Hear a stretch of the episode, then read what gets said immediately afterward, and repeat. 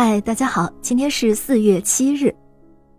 一九四五年四月七日，日本联合舰队一艘号称阿基琉斯的超级战舰“大和号”被美军飞机攻击。这艘号称永不沉没的战舰就这样沉没在海上。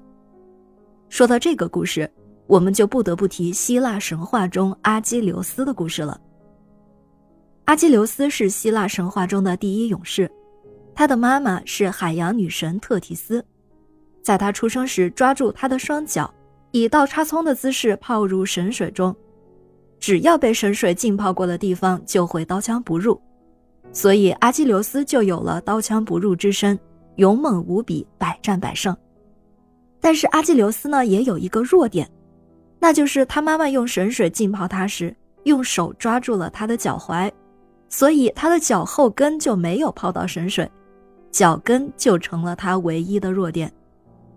特洛伊战争时，阿基琉斯杀死赫克托尔，拖着他的尸体绕城，而帕里斯弯弓搭箭，一箭射出，正中阿基琉斯的脚后跟，于是阿基琉斯一命呜呼，而阿基琉斯之踵就成为了致命弱点的代名词了。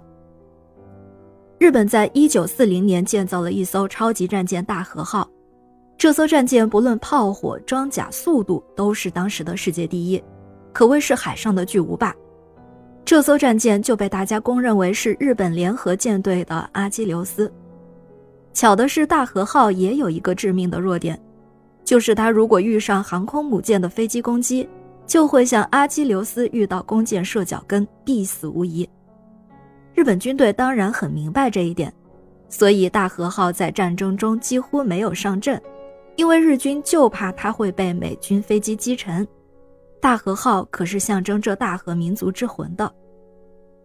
一九四五年四月一日，美军在冲绳岛登陆，眼看下一步就要登陆日本本土。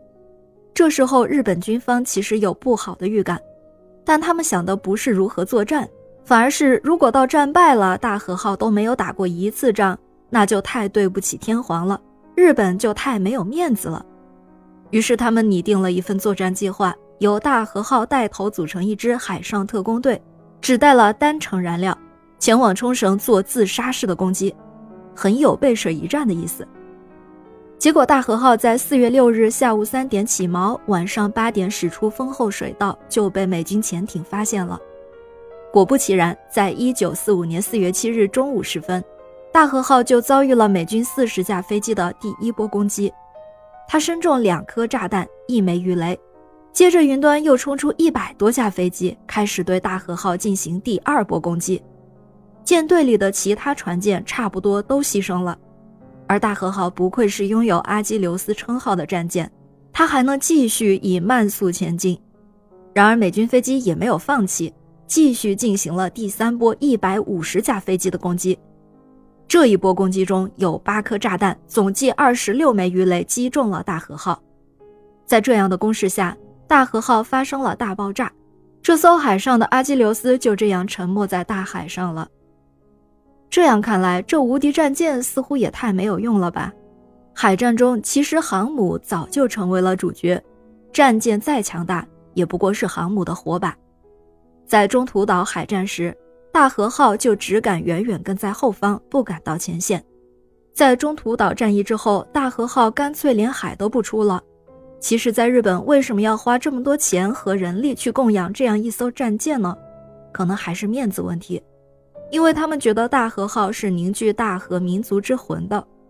日军当然知道大和号的命运，否则也不可能做自杀式的攻击。但可怜的是，平白死了更多无辜的生命。